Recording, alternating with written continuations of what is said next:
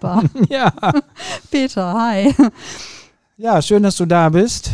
Ja, gleichfalls. Wir, euer Fedels-Podcast aus dem Kölner Norden. Agnes trifft, Genau. mir gegenüber steht. Peter Otten, Pastoralfreund in St. Agnes. Und hier steht Wiebke Ladwig. Und ja, wir sind, äh, wie ihr in der letzten Folge auch ähm, gehört habt, Nachbarn. Mein Nachbar mir gegenüber, ich die Nachbarin von Peter, wir hier in der Nachbarschaft vom Agnesviertel. Und wir hatten beim letzten Mal, in der letzten Folge ging es um das Thema Nachbarschaft. Und ähm, zum einen haben wir uns wirklich gefreut über eure Rückmeldungen zum Thema. Genau. Gerade auch die Ambivalenz kam doch offenbar und offenkundig recht gut rüber. Ich fand mich auch, habe ich auch geschrieben, irgendwie im Nachhinein auch irgendwie noch so ein bisschen quengelig, was einfach daran liegt, dass ich so mir an diesem Thema so ein bisschen die Zähne ausbeiße. Mhm. Im Guten wie im Schlechten. Und schön ist aber eben, äh, die Soufflöse, die hatte uns noch getwittert, die Susanne Schneider, ne, dass sie ähm, von ihrer feinen Straßengemeinschaft erzählt hat, die auch immer mal ein Nachbarschaftsfest machen. Jetzt leider durch Corona ähm, ist es im letzten Jahr ausgefallen. Und ich wünsche ihr sehr, dass das in diesem Jahr stattfinden kann. Und ähm, sie meinte halt auch, das wäre auch, hätte lange nicht stattgefunden, also gerade nach der Wende ne, musste man erstmal wieder so aufeinander zugehen. Und jetzt findet es aber mittlerweile zum zwölften Mal statt. Finde ich richtig toll. Susanne, danke, dass du uns das erzählt hast. Ja, und du, Wiebke, warst auch auf einem Nachbarschaftsfest, beziehungsweise wolltest mit deiner Mutter, mit deiner Frau Mutter zum Nachbarschaftsfest in deiner Heimat gehen. Und ich bin natürlich total gespannt wie ein Flitzeburgen. Äh, wart ihr auf dem Nachbarschaftsfest? Wir waren auf dem Nachbarschaftsfest im Sauerland, auf dem Dorf, ähm, auf dem ich, in dem ich aufgewachsen bin. Ich war wirklich erst ein bisschen skeptisch, muss ich sagen, denn so ein Nachbarschaftsfest, ich war, ich fahre zwar oft ins Sauerland zu meiner Frau Mutter, mm, aber viel von der Nachbarschaft bekomme ich nicht mit. Mhm. Und diesmal, wir sind hingegangen. Auch meine Frau Mutter war irgendwie skeptisch, denn sie war auch vor, seit dem Tod meines Vaters und auch so nach dieser Corona-Isolation auch noch gar nicht wirklich wieder so unter Menschen. Und Mhm. was soll ich sagen? Wir hatten einen wirklich sehr vergnüglichen Abend miteinander, sind viel länger geblieben, als wir eigentlich wollten. Ähm, die eine Nachbarin, Freundin meiner Mutter, meine Nenntante Doris, die hat mich wirklich mit ihren 84 noch fast unter den Tisch getrunken. Wahnsinn. Ja, legte auch dann wirklich noch ein Kesses Tänzchen da aufs Parkett, also alle Achtung. Und ich habe Menschen wieder gesehen, die ich seit bestimmt 30 Jahren nicht gesehen habe. Ne? Und wir waren dann doch irgendwie alle auch ziemlich neugierig aufeinander. Das war ganz schön, muss ich sagen. Was äh, gab es denn an Attraktionen? Gab es ein Karussell oder ein. Äh, Nee, so groß war es gar Nein? nicht. Das fand einfach in der, in der Scheune einer unserer ehemaligen Bauern statt. Schön geschmückt. Ähm, für die älteren Herrschaften standen dann eben dann auch ne, die Gartenstühle mit Lehne und richtig Polstern. Für den Rest standen dann die Bierbänke und die äh. Biertische da. Und es gab äh, einen großen Feuerwehrwagen, auf dem die Kinder einmal so durchs Dorf gefahren wurden. ah, Ähm, super. ähm, es gab eine Kinderolympiade und es waren am Ende, ich meine, in dem Dorf leben ungefähr 120 Menschen, aber Mhm. es waren so zwischen 80 und 100 da. Also das Toll. war schon klasse. Und äh, worüber wird gesprochen? Also haben alle äh, zu dir gesagt, Mensch, Wiebke, was bist du groß geworden oder was machst du? Also wo, was sind die Themen auf dem Mhm. Nachbarschaftsfest? Also eigentlich hat mich wirklich, wir haben uns eigentlich kaum alle mehr so richtig wiedererkannt. Ah, okay. ne? Also es ist schon so, dass meine drei älteren Geschwister doch da präsenter sind und auch immer waren.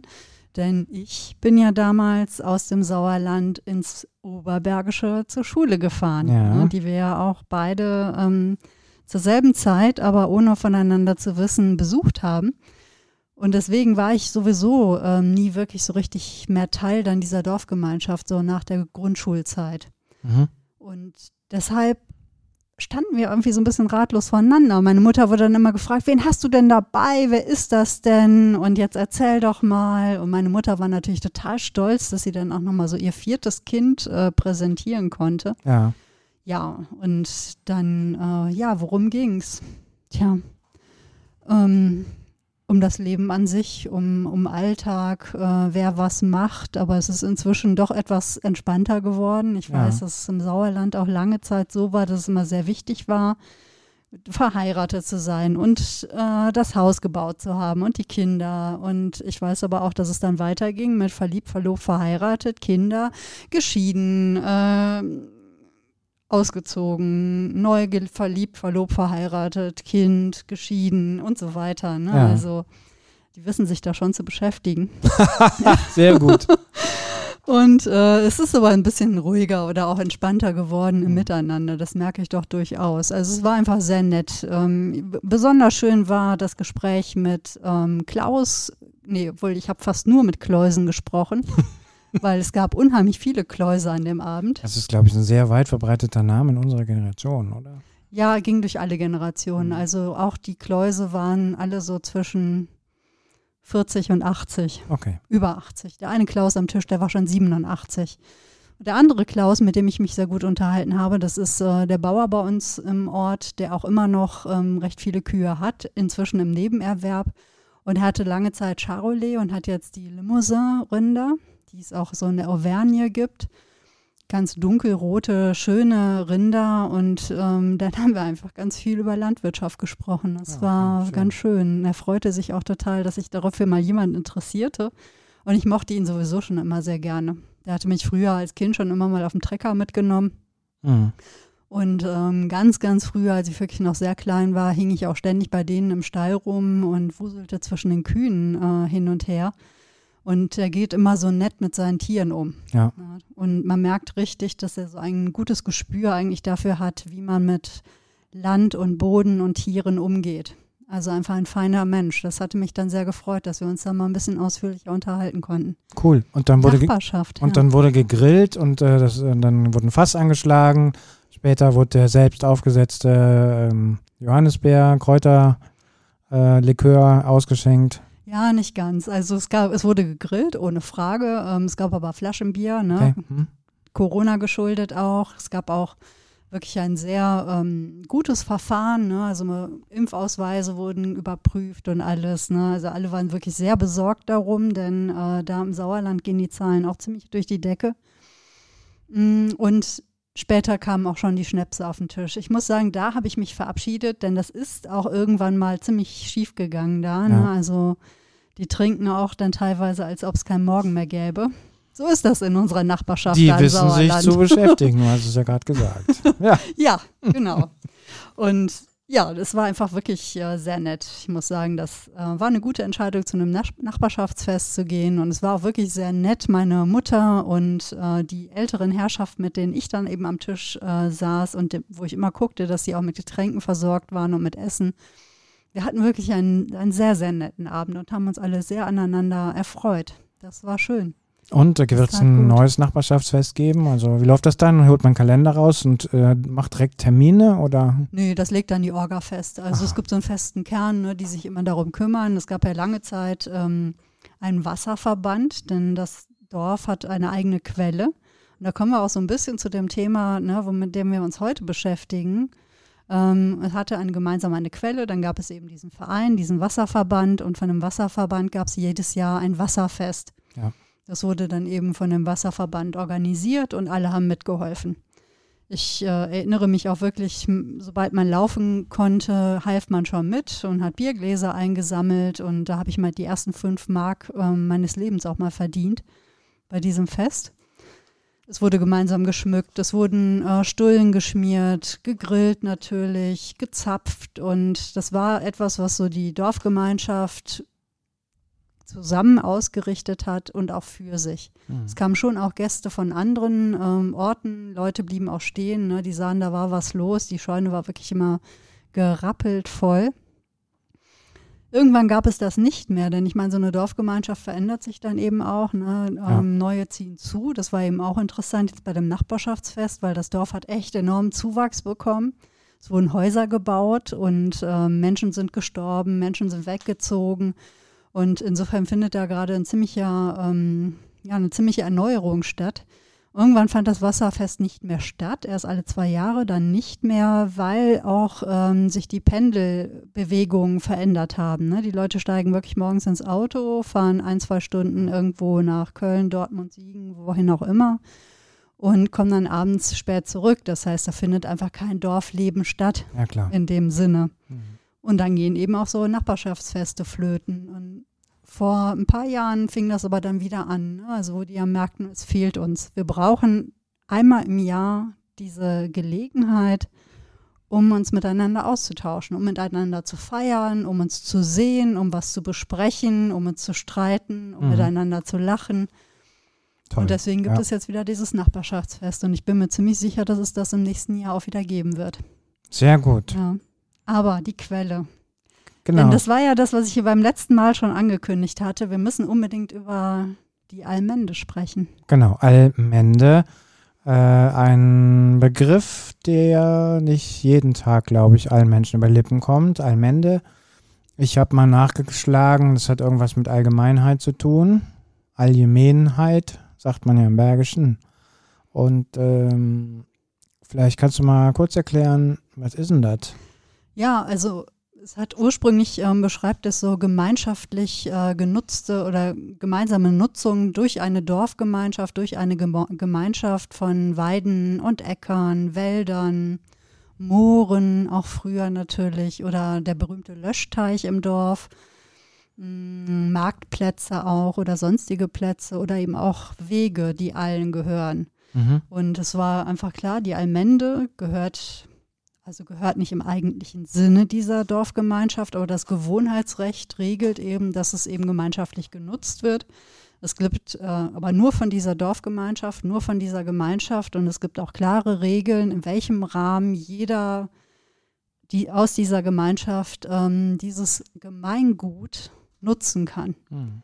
Und oft war es eben so, das ist etwas, was ich eigentlich, ähm, ich habe es ja so gehört oder gelesen, dass sich das vor allem so im Mittelalter geformt hatte, dass äh, der Grund und Boden gehörte eigentlich dann eben, ähm, was weiß ich, den Lehnsherren, äh, Adel oder Klerus.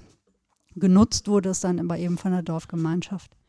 Und das finde ich wirklich hochinteressant. Also da steckt so viel mehr drin. Ich bin darauf gestoßen, als ich mich so ein bisschen mit Nachbarschaft beschäftigt hatte. So, hm, was erzählt mir denn das Internet darüber? Und dann kam ich ähm, auf diese Allmende. Ist eben, ne, Allmende, so dieses All, ne, alle und meine, ne, also dieses ähm, etwas, was so vom Eigentum abgekoppelt ist. Also kein Privatbesitz, sondern ein Gemeinschaftsbesitz sozusagen. Aber ich stelle mir so vor, dass es doch da auch irgendwie Regeln gegeben haben muss oder so. Also, ja, die gab es auch. ja. Mhm. Also die, die gab es und die gibt es auch immer noch. Also es gibt immer noch Allmenden. Es gibt äh, etwa in den ähm, Alpenländern so Alpgenossenschaften, die, ähm, wo die Menschen sich Wiesen, gerade auch so in, in höher gelegenen Regionen, teilen und ähm, die abwechselnd heuen Mhm. oder eben auch nutzen für ihr Vieh. Abwechselnd heuen heißt dann, da gibt es zehn Familien und jede Familie ist in einem Jahr mal dran, oder? Hm, Ja, also wie das genau, es gibt, ähm, verlinke ich auch in den Show Notes, eine sehr, sehr schöne Georeportage bei Arte, ähm, wo man sieht, äh, wie die das machen, die Bauern im Schweizer Karton Uri. Mhm. Also die, ähm, man muss es schon unter sich regeln, natürlich. Ne? Also es gibt nicht die eine Regel für alle Allmenden, sondern die Gemeinschaft stellt Regeln auf, an die sich alle halten müssen. Und das wird eben dann auch durch die Gemeinschaft nachgehalten. Muss es, weil ansonsten funktioniert es nicht. Mhm.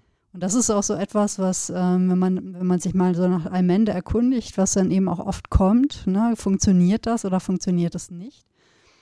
Es hat lange funktioniert. Man muss sagen, es ist ja wie ein Vertrag, den man miteinander schließt. Den Vertrag gekündigt haben irgendwann die äh, Adel und Klerus. Die, es gab nur so den sogenannten feudalistischen Gesellschaftsvertrag, ne, dass irgendwie klar war, dass die Dorfgemeinschaft Flächen nutzen äh, durfte und Adel und Klerus da nichts zu sagen hatten, auch wenn es ihnen eigentlich gehörte. Die fingen aber irgendwann an, diese Flächen für sich selber einzufordern und äh, wollten eben, dass dann die Dorfgemeinschaft für sie arbeiteten Ah, okay. und nicht mehr für sich selbst. Mhm. Und dann ist das Ganze gekippt. Und das Interessante ist, die haben die Solidarität aufgekündigt. Und das Interessante ist einfach, dass das in Deutschland die Grund für den Bauernkrieg war im Anfang des 16. Jahrhunderts. Und als ich das so ähm, gelesen habe, war ich echt völlig fasziniert, denn ich habe mich immer wieder gefragt, Bauernkriege kennt man ja, ne, war ja auch wirklich so ein europaweites Phänomen. Mhm. Und es hängt damit zusammen, dass also einseitig sozusagen dieser solidarische ähm, Gesellschaftsvertrag aufgekündigt wurde. Und das finde ich hochfaszinierend. Ja. Wirklich. Ähm, und vor allem, weil ja die Bauern fast gewonnen hätten. Mhm. Ich frage mich immer, was passiert wäre, äh, wenn das äh, dazu gekommen wurde. Und es gab eben ähm, auch sozusagen diese zwölf Artikel von Memmingen, die aufgestellt wurden, wo Forderungen aufgestellt werden, die auch eine früh, als frühe Formulierung von den Menschenrechten galten. Also dass Menschen erkannt haben, dass sie Rechte haben in dem Moment, als ihnen eigentlich diese als selbstverständlich erachteten Rechte aufgekündigt worden waren von der anderen Seite. Mhm. Das ähm, ist so etwas, was mich eigentlich fast wieder mit Hoffnung erfüllt, selbst wenn es für die Bauern echt schlecht ausgegangen ist. Ne? Also es gab in vielen Ländern Europas dann die Bauernkriege gab eine unglaubliche Zerstörungswelle. Ne? Die Wut hat sich auch dann auf die Burgen gerichtet. Es sind in Deutschland fast 1000 Burgen und Klöster ganz oder teilweise zerstört worden in der Zeit. Ja, und die Bauern ähm, sind ja letztlich unterlegen und dadurch hat sich dieses feudale System ja, ähm, ja bis in die Perversion weiterentwickelt, eigentlich dann mhm. bis in den Absolutismus. Ne? Ja, und dann ist es ja wiederum gekippt. Dann ist das Bürgertum wiederum erstarkt. Ne? Die, es gab die Aufklärung. Und das sind so Wellenbewegungen, die ich wirklich faszinierend finde. Und ich frage mich, was sagt uns das eigentlich so über unsere jetzige Zeit, wo einfach klar ist, auch jetzt ähm, zerbersten eigentlich wieder Systeme. Was ist Allmende jetzt? Mhm. Und wenn wir uns so angucken auf, äh, oder wenn wir uns, ne, Weltmeere ist eigentlich eine Allmende. Alle nutzen sie zusammen. Es gibt irgendwie Vereinbarungen und immer wieder halten sich Leute nicht dran. Das Klima nebenbei sind auch Luft, Wasser, Boden ist eine Allmende. Das heißt, die Weltgemeinschaft müsste eigentlich äh, miteinander einen Vertrag schließen, ne? Im Rahmen meinetwegen eben dieser Klimagemeinschaft, ähm, hm. die es ja grundsätzlich gibt, die müsste sich nur halt dran halten ähm, um diese Allmende sinnvoll zu nutzen. Das Problem ist einfach, und das nennt sich irgendwie die Tragik der Allmende. Ich doziere jetzt so ein bisschen, aber ich finde das wirklich einfach so es total ist interessant. wahnsinnig interessant, ja. dir zuzuhören. Ähm, dass es halt immer wieder auch so eine Übernutzung gibt. Ne? Dass wenige versuchen, sich auf Kosten der Allgemeinheit zu bereichern oder einen Vorteil zu verschaffen. Und ähm, sie nutzen dann eben dieses Gemeingut stärker, als für das Gemeingut gut ist. Mhm. Und wenn wir uns mal überlegen, äh, warum kippt eigentlich gerade ne, das Klima, Klima, warum stehen wir irgendwie vor so vielen Katastrophen, dann liegt es einfach eben auch daran, dass ähm, wenige, unter anderem natürlich auch wie hier in Westeuropa, diese, diese Allmende, dieses Gemeingut stärker genutzt haben, ähm, als allen gut tut. Hm. Und die Kosten dieses Verlusts ähm, an Gemeingut werden eben auf die Gemeinschaft übertragen. Die Folgen baden alle aus. Ja. Und das ist einfach so etwas, da konnte ich gar nicht mehr aufhören, irgendwie zu lesen. Also in den Shownotes findet ihr auch so einige Artikel verlinkt. Ersetzt natürlich nicht kein Studium oder wie auch immer, ne? aber man stößt einfach auf Dinge, wo ich denke, okay, das, da ist einfach total viel drin, was finde ich auch sich jetzt nutzen lässt man merkt ja, ähm, wenn man hier aus der Agneskirche rausgeht, befinden wir uns ja im Grunde fast Auf in einer Allmende. Mhm. Ja, wird ja gerade groß diskutiert. Ja. Äh, wir sprechen über den Neusser Platz, Schrägstrich äh, Röckeradplatz, also den großen Platz vor der Agneskirche. Und es gibt einen Vorschlag ähm, von Bündnis 90 Die Grünen, diesen Platz zu vergrößern, ver Verkehrs zu beruhigen, also den Durchgangsverkehr stillzulegen und ähm, auch eben zu begrünen und äh, Beete anzulegen, Hochbeete anzulegen und so. Ja, interessante, interessante Gedanken. Ja, es ist eigentlich eine Utopie, ne? denn ähm, ob das wirklich durchgesetzt wird oder ob es überhaupt durchsetzbar ist, das ähm, wage ich auch zu bezweifeln. Es gibt natürlich auch viel Widerstand. Ähm, es gibt auch deutlich ähm, verständliche Argumente dagegen. Ne? Der Verkehr muss ja trotzdem irgendwie fließen. Das heißt, es müsste auch der gesamte Verkehr in Köln mit einbezogen werden, ne? damit nicht irgendwie ein paar wiederum darunter leiden, dass ja. hier der ähm, Platz verkehrsberuhigt wird. Dann gibt es natürlich die große Sorge und auch das hängt eben mit dieser Nutzung von gemeinschaftlich genutztem Raum, äh, von auch Gemeingut zusammen.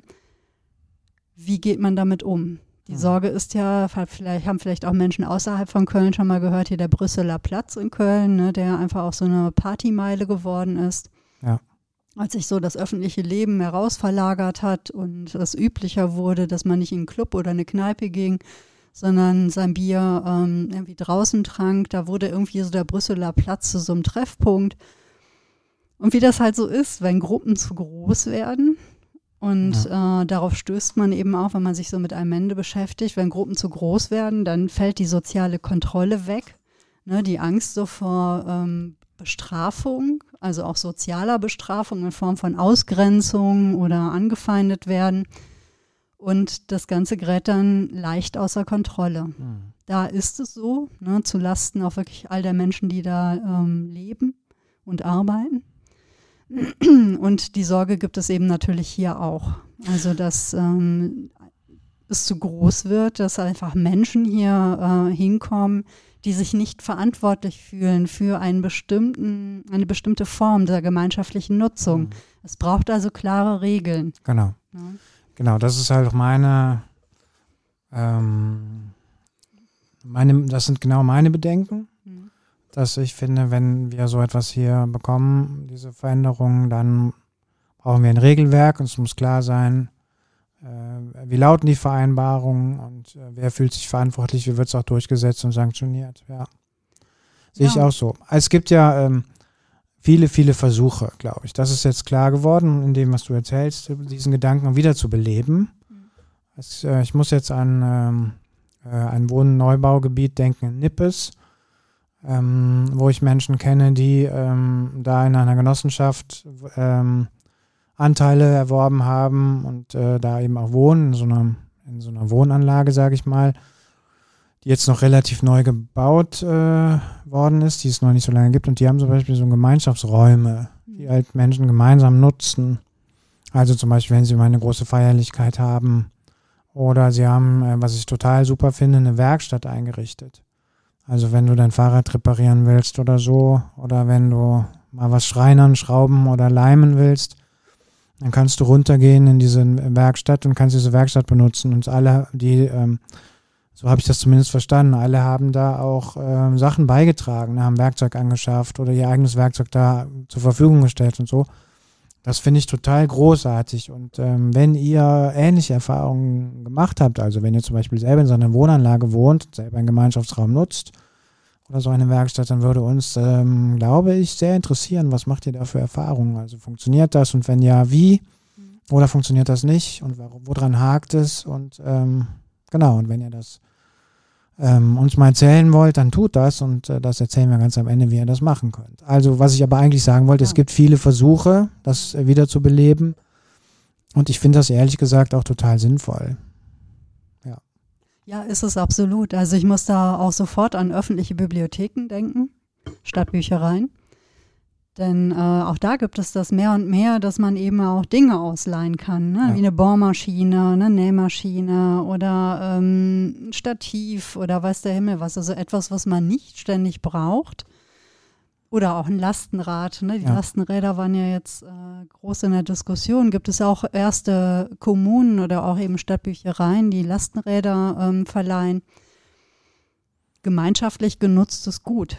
Und das ist ja auch sehr sinnvoll. Ich meine, wenn wir darüber sprechen, wie können wir ähm, Ressourcen sparen, da muss ja nicht jeder eine Bohrmaschine für die dreimal, die man die vielleicht benutzt, im, äh, im Keller haben. Ja, genau. Oder auch eine Nähmaschine ne, für die paar Male, wenn man nicht gerade exzessiv näht, für die paar Male, wo man vielleicht etwas repariert oder sich was näht. Auf dem Land hat das ja früher funktioniert. Ne? Ja. Also die Genossenschaftsidee war ja da, wo wir wohnen. Mhm. Die Reifeisenidee zum Beispiel, also dass Bauern sich zusammentun. Ja. Reifeisenmärkte sind ja so entstanden, ja, dass die Bauern ihre Erzeugnisse zusammen vermarktet haben äh, und dass sie eben da auch gemeinschaftlich äh, Maschinen nutzen konnten. Also wo einer äh, sich eine Maschine nicht leisten konnte, wo er auch gemerkt hat, dann lass uns die doch zusammen nutzen. Also auf dem Land hat das immer schon funktioniert.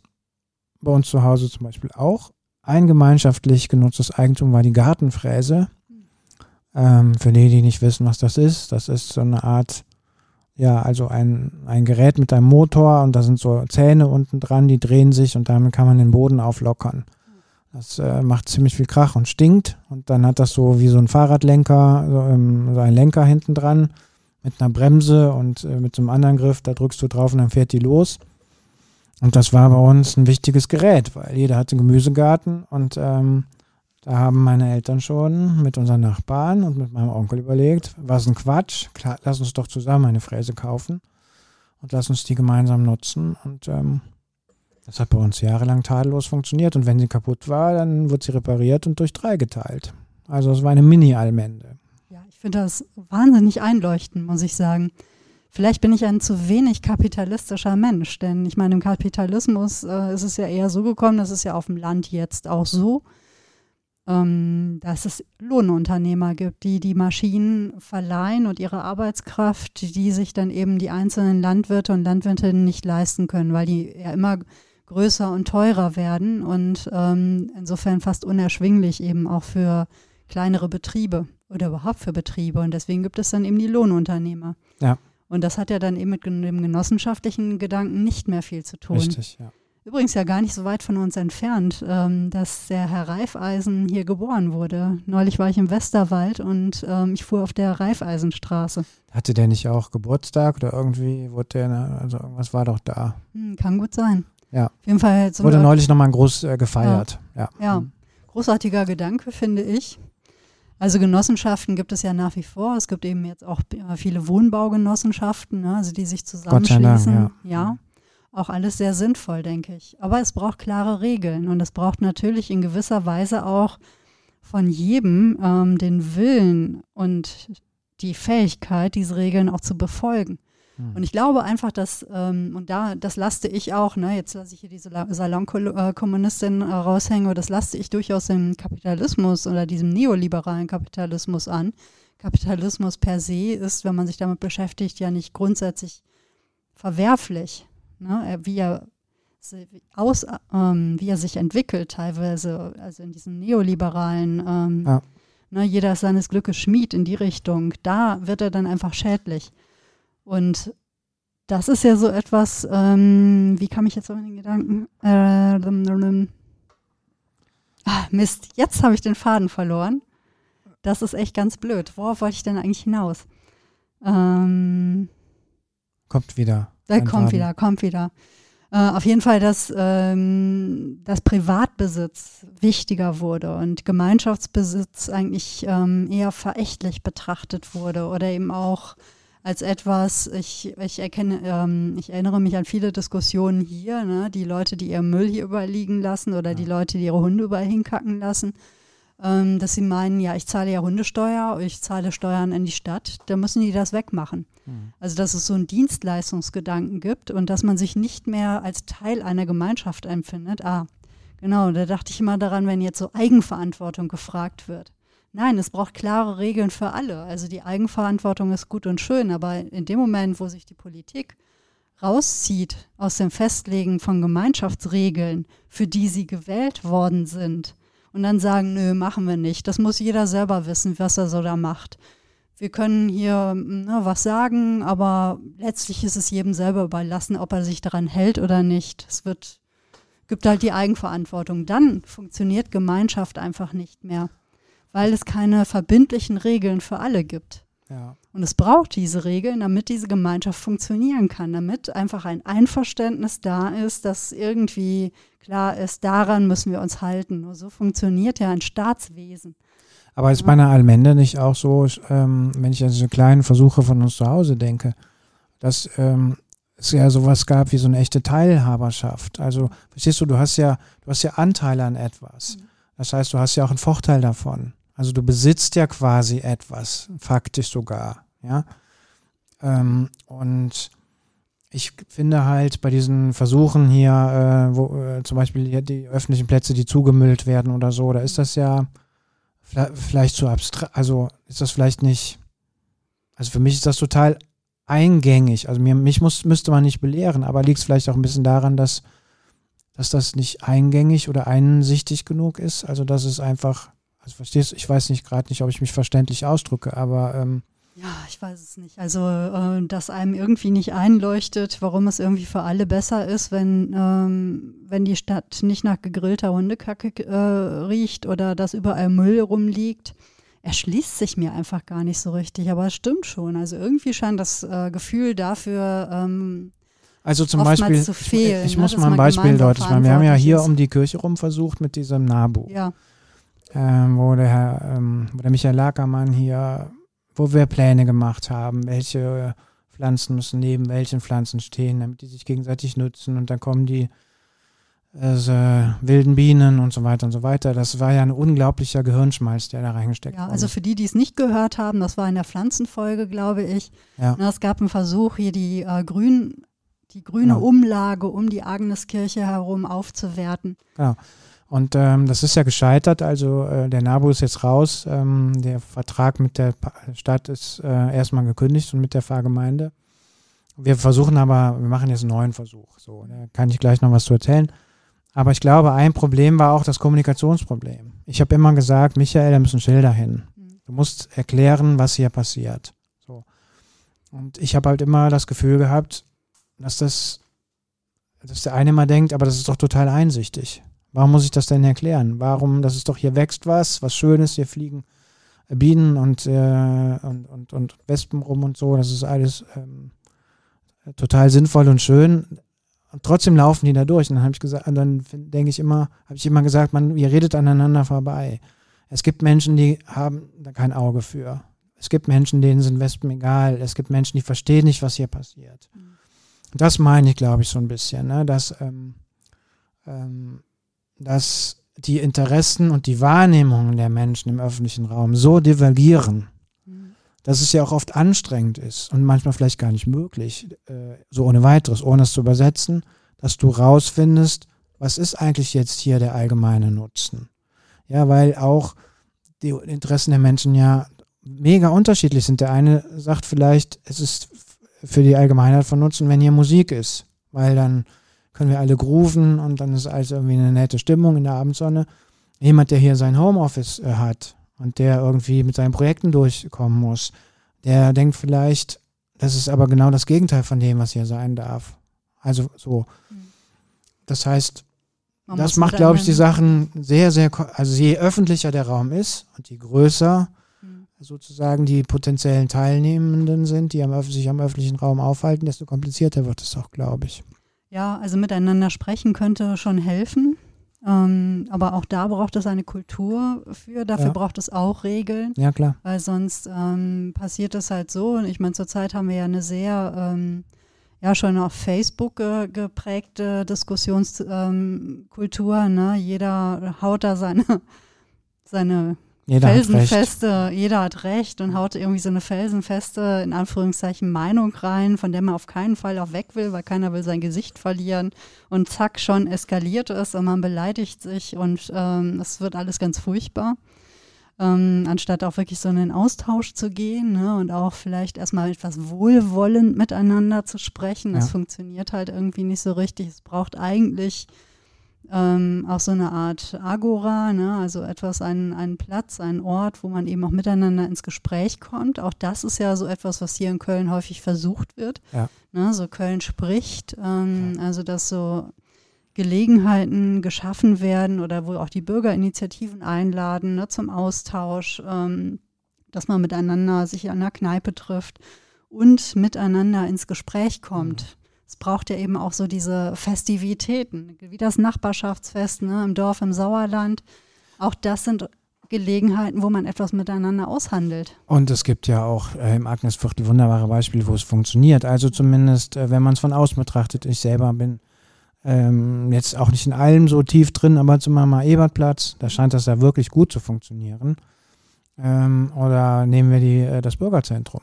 Ja. Also ähm, das ist ja nun wirklich also ein, äh, ein in Stein gebautes äh, Allmende-System. Ähm, und ähm, das ist schon sehr, sehr faszinierend, wie das da, wie da die allerunterschiedlichsten Gruppen äh, miteinander in diesem Haus und diesem Raum und auf diesem Hof miteinander auskommen. Ja, und da gibt es eben auch gemeinsam gemeinschaftlich genutzte Räume. Da gibt es die Fahrradwerkstatt, da gibt es ähm, ne, eben ein lebendiges Bürgerzentrum, ja. ähm, Ausstellungen, bei denen man sich trifft oder wie auch immer. Also es ist dadurch, dass es hier in, das ist hier die alte Feuerwache, das ist halt auch ein geschützter Hof, wo man sich treffen kann. Mhm. Gibt es natürlich auch einen äh, kleinen Biergarten und eine Gastronomie, ähm, wo man zu pfleglichen Preisen äh, hin kann. Und das ist einfach sehr wichtig. Das sind die Orte, wo man seine Nachbarschaft trifft. Ja. Oder eben aber auch hier der Neusser Platz vom Bütchen. Ne? Ähm, da sitzen ja eben auch immer viele Leute. Für die einen, die einen finden es schöner, die anderen weniger schön. Ne? Es ist halt auch damit das Problem Müll, ohne Frage. Ähm, damit aber auch der Ebertplatz, ohne Frage. Also diese Bürgerinitiative, die sich da gebildet hat, man muss aber auch sagen, die funktioniert aber deshalb auch so gut, weil es da eben so zwei, drei, ein, zwei, drei Leute gibt, die das Ganze auch ja, in der Hand haben und dafür sorgen, dass eben auch Regeln und Rituale eingehalten werden. Also Rituale in Form von regelmäßigen Treffen, regelmäßigem Austausch. Es ist klar, worum geht es uns hier? Mhm. Kommunikation, wie du es eben auch sagst. Ja. Und es gibt ja hier schon, ne, ich meine, auch hier unser öffentlicher Bücherschrank. Ne? Ich bin ja äh, auch eine der Patentanten. Funktioniert sehr gut, weil wir aber auch wirklich immer wieder die Regeln auch kommunizieren, mit den Leuten sprechen und äh, ist auch sehr nachhaltend. Das heißt, ähm, da, da fliegt nicht alles durcheinander, sondern es ist eigentlich immer alles schön aufgeräumt und nett. Und man merkt auch wirklich, dass die Menschen es zu schätzen wissen, auch selber aufräumen und es mit in Ordnung halten, weil sie merken, dass es jemandem wichtig ist, dass das mit Liebe und nett gemacht ist. Ja, und es ist ja inzwischen ein Ankerpunkt hier. Also ja. es ist ja ein richtiger Kristallisationspunkt geworden, der Bücherschrank. Ja. Also es ist ja dauernd, äh, stehen Menschen da, schauen sich die Auslage an, blättern durch diese Bücher und so. Also es ist eine, wirklich eine wichtige Institution geworden. Ja, verrückt, innerhalb von kurzer Zeit. Kürzlich hatten wir auch so ein kleines Lesefestival da am äh, öffentlichen ja. Bücherschrank, was auch echt richtig schön war. Also es hat die Menschen zusammengebracht. Aber das braucht es eben. Ne? Also diese Gelegenheiten, dass Menschen zusammenkommen und sich eben auf ähm, eine unbürokratische Art und Weise miteinander austauschen können. Ich glaube, deswegen funktionieren auch diese oft von der Stadt moderierten Sachen nicht so gut, weil sie zu bürokratisch sind, ja. weil sie einem so festen Regelkorsett wiederum folgen, dass man sich ja kaum traut, ähm, den Mund aufzumachen. Und so versteckte Hierarchien sind halt auch schwierig. Ja, klar. Also wenn nie irgendwie klar ist, wer hat denn jetzt eigentlich wie viel Macht und äh, welches Gewicht hat das, was ich sage. Es braucht halt schon so diesen informellen Austausch. Mir ist halt ein Punkt noch wichtig ähm, zu sagen, ich finde ja öffentliche Räume wichtig für die, so als kulturelles, ich weiß gar nicht, wie ich sagen soll, so als so ähm, kulturelle Grund, Grundierung vielleicht, also diese Haltung, die dahinter mhm. steckt. Also wir versuchen das hier in der Agneskirche auch so äh, gut es eben geht durchzuziehen, weil die Agneskirche ist ja immer offen. Man kann ja immer reingehen und rausgehen und da wird den Menschen der Öffentlichkeit ja auch sehr viel Vertrauen gegenüber gebracht. Hier wird, ist nichts abgeschlossen im Prinzip, ja. Du kannst hier zwei, drei Stunden sitzen, dich ausruhen. Was machen die Leute ja auch? Also, ne, wenn sie müde sind und so, schlafen ja auch Leute auf den Bänken und alles Mögliche. Passiert ja alles und nichts. Und aber auch wenn hier Veranstaltungen in der Kirche stattfinden, ist es mir jedenfalls immer wichtig, dass sie möglichst niederschwellig sind, nichts kosten, offen sind dass jeder kommen kann und so lange bleiben kann, wie er will und wieder gehen kann, weil ich sowieso finde, Religion gehört in die Öffentlichkeit. Leute sagen immer, Religion ist Privatsache, aber ich finde, die Religion ist Teil der Kultur. Kultur ist immer öffentlich und wenn du damit nichts zu tun haben willst, kannst du ja gehen, aber äh, ähm, das hat meines Erachtens, also ist der Reiz der Religion eben, dass im öffentlichen Raum stattfindet. Das finde ich, ähm, müssen wir hochhalten und ähm, wir versuchen halt unsere Räume zumindest bin ich da ein großer Verfechter. Ich bin da auch manchmal, muss ich gegen Widerstände kämpfen, aber äh, wir versuchen unsere Räume schon auch ziemlich unbürokratisch der Öffentlichkeit zur Verfügung zu stellen. Ja. Und, ich, und genau, warum erzähle ich das? Weil das so viel Spaß macht. Das ist vielleicht das, was, äh, worüber man noch mal sprechen muss. Ich finde, gemeinsam einen öffentlichen Raum zu bespielen, gemeinsam zu sehen, dass etwas wächst, mit anderen Leuten zusammen Verantwortung zu übernehmen, etwas zu gestalten, das muss ja nicht immer der Riesenwurf sein, das kann ja ein Bücherschrank sein. Also wir werden jetzt zum Beispiel oben die Agneskirche rum versuchen, äh, diese Beete jetzt in Patenschaft zu übernehmen. Äh, das war jetzt im Pfarrgemeinderat, ich habe das da vorgestellt. Es gibt ein paar aus dem Viertel, die schon gesagt haben, dass sie mitmachen, unter anderem unser legendärer Günther Leitner, der hat gesagt, ich mache da mit. Und dann wollen wir mal sehen, also ob wir zusammen, wahrscheinlich nicht in Nabu-Qualität, muss man mal sehen, aber zumindest das, was wir hier retten und gestalten können, auch gemeinsam retten und gestalten können. Und meine Hoffnung ist ja immer, vielleicht bin ich da naiv, aber wer, wo es irgendwo schön ist, mhm. dann wird es weniger schnell hässlich. Ja, ja aber ich meine, das ist ja auch so etwas, ähm, wo es auch Psycho ne, Studien von ähm, PsychologInnen gibt, dass, ähm, wie hieß das noch, die Broken Windows Theorie? Broken Window Theorie, ne? genau. Ja, genau, dass wenn ein Ort schadhaft ist, kaputt, vernachlässigt, dann zieht er weitere Vernachlässig Vernachlässigungen ja. nach sich. Wird ein Ort sichtlich geliebt und gepflegt, dann geht man auch pfleglicher damit um. Ja. Also aus welchen Gründen auch immer man sich da nicht traut, weil man merkt, dass jemand irgendwie ne, auch die Kontrolle hat oder ja. weil man sich auch selber irgendwie wohler fühlt, weil man merkt, aha, ich bin jetzt hier an einem Ort, der jemandem etwas bedeutet. Hm. Ne? Also ich denke, das Spektrum äh, der Reaktionen auf so einen Ort ist sehr vielschichtig.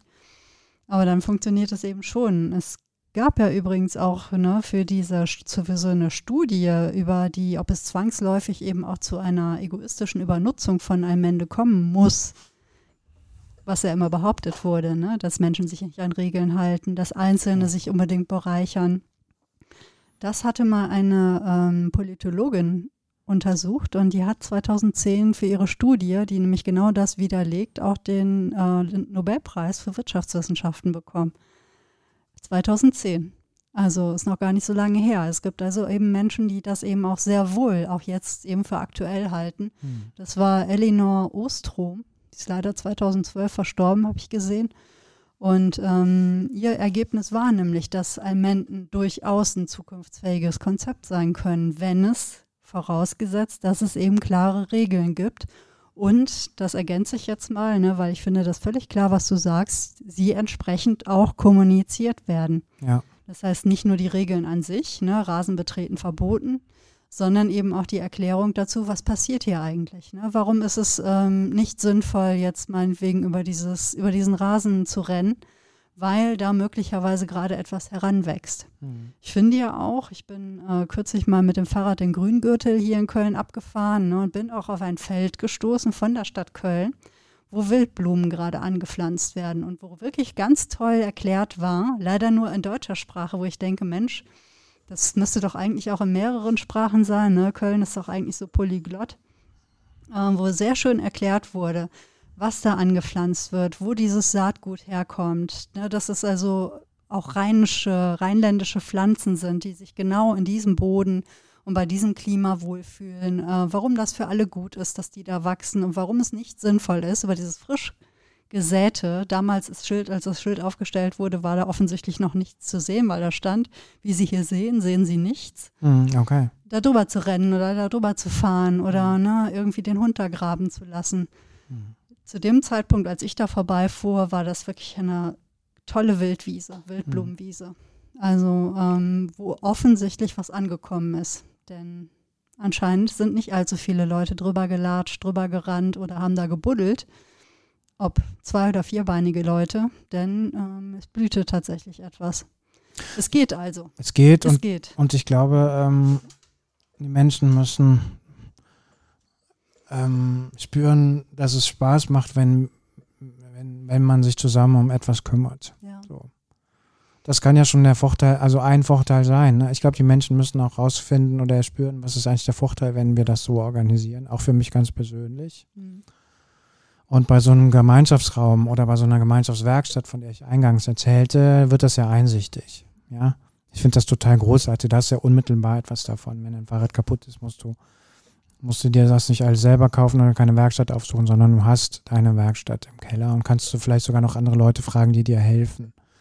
So, und ich glaube, je abstrakter es wird, also zum Beispiel auf einem Neusser Platz, ähm, wird es auch Vorteile geben, mhm. aber die muss ich, glaube ich, äh, anders kommunizieren und einsichtig machen. So. Mhm.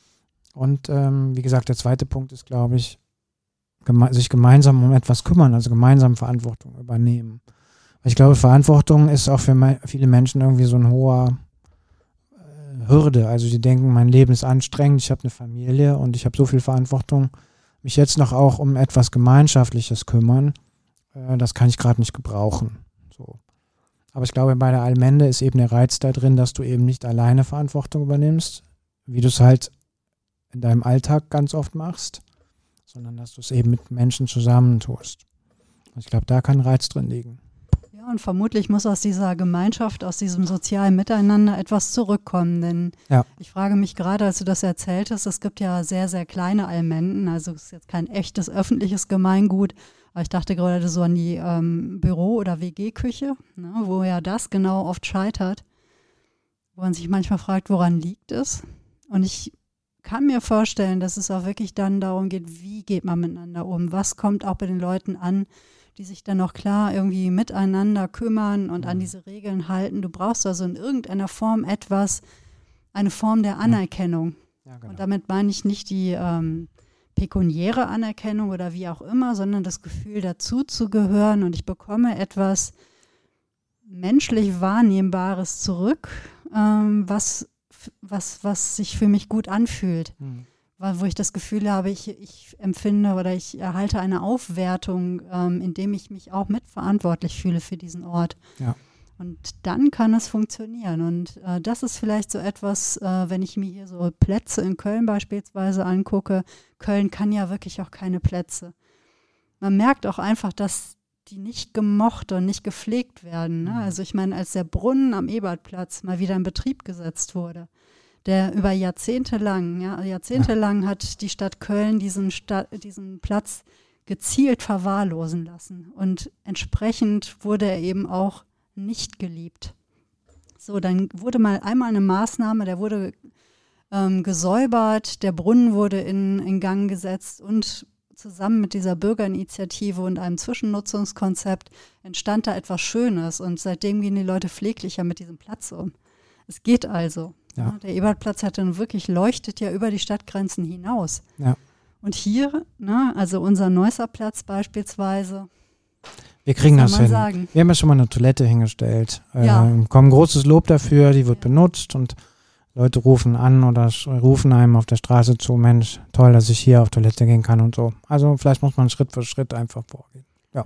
Es ist so verrückt, wirklich seit neuestem, ne, seit kurzem steht ja eben das äh, äh, Dixie-Klo. Ich glaube, man sagt Dixie-Klo, so wie man Tempos äh, sagt genau. Taschentücher. Ne? Es ist jetzt keine Reklame. Ähm, weil, meine Güte, öffentlich zugängliche Sanitäranlagen. Ich war vor gar nicht so langer Zeit in Frankreich. In Frankreich ist es eigentlich fast in jedem Ort ähm, ganz klar, dass es da auch eine öffentliche ein Toilette gibt. Ja. Also, meine Güte, das niedrigste und wichtigste Bedürfnis von Menschen überhaupt, ja. nämlich öffentlich zugängliches Trinkwasser und eine Toilette. Also, und dieses Pinkelloch, was hier an der Kirche gab, äh, ja. wo die Leute hinprozessiert worden sind, das ist jetzt zwar noch nicht ganz trocken, aber äh, man merkt schon, die ja. Toilette wirkt. Ja. ja ich mache das, ich freue mich da total drüber. Ja. Jetzt wart ihr gerade weg. Und zwar war der Strom ganz kurz weg. Ähm, ja. Wahrscheinlich bin ich aufs Kabel draufgetreten. Ja. Und das ist für uns auch ein Zeichen, äh, dass wir jetzt einfach mal zum Ende kommen. Und ich hätte ja jetzt ehrlich gesagt gar nicht gedacht, dass wir da jetzt noch so lange drüber sprechen, aber ja. ich finde es wirklich, dass es ein faszinierendes Thema ist. Vielleicht fasziniert es euch da draußen ja genauso und ihr habt Lust, uns etwas über Allmende, über Gemeingut, über Gemeinwohl zu erzählen. Ähm, ihr könnt das machen per E-Mail an agnestrifft.web.de. Schickt uns eine Nachricht oder Kommentare über Twitter an agnestrifft oder aber auf unserer Facebook-Seite als Nachricht oder Kommentar oder wie auch immer. Ähm, Agnes trifft der Fedels Podcast im Kölner Norden. Ihr könnt natürlich auch Peter oder mich jeweils ähm, separat ansprechen, gerne auch auf der Straße, wenn ihr hier im Viertel unterwegs seid. Wir freuen uns ähm, auf jeden Fall. Genau. Peter, vielen Dank. Vielen Dank für dieses tolle Thema. Ja, die Allmende. Und ich sage euch, Leute, Bauernkriege, Allmende, Absolutismus, es ist echt ein faszinierendes Thema. Ich habe wahnsinnig viel gelernt heute. Vielen Dank, Wiebke. Ich danke dir und ähm, danke euch, dass ihr uns äh, zugehört habt. Wir werden uns auch wieder fürs nächste Mal einem Thema widmen, das wir noch gar nicht kennen diesmal. Aber es wird gut sein. Bestimmt. Also bis dann. Bis Ciao. dann. Tschüss.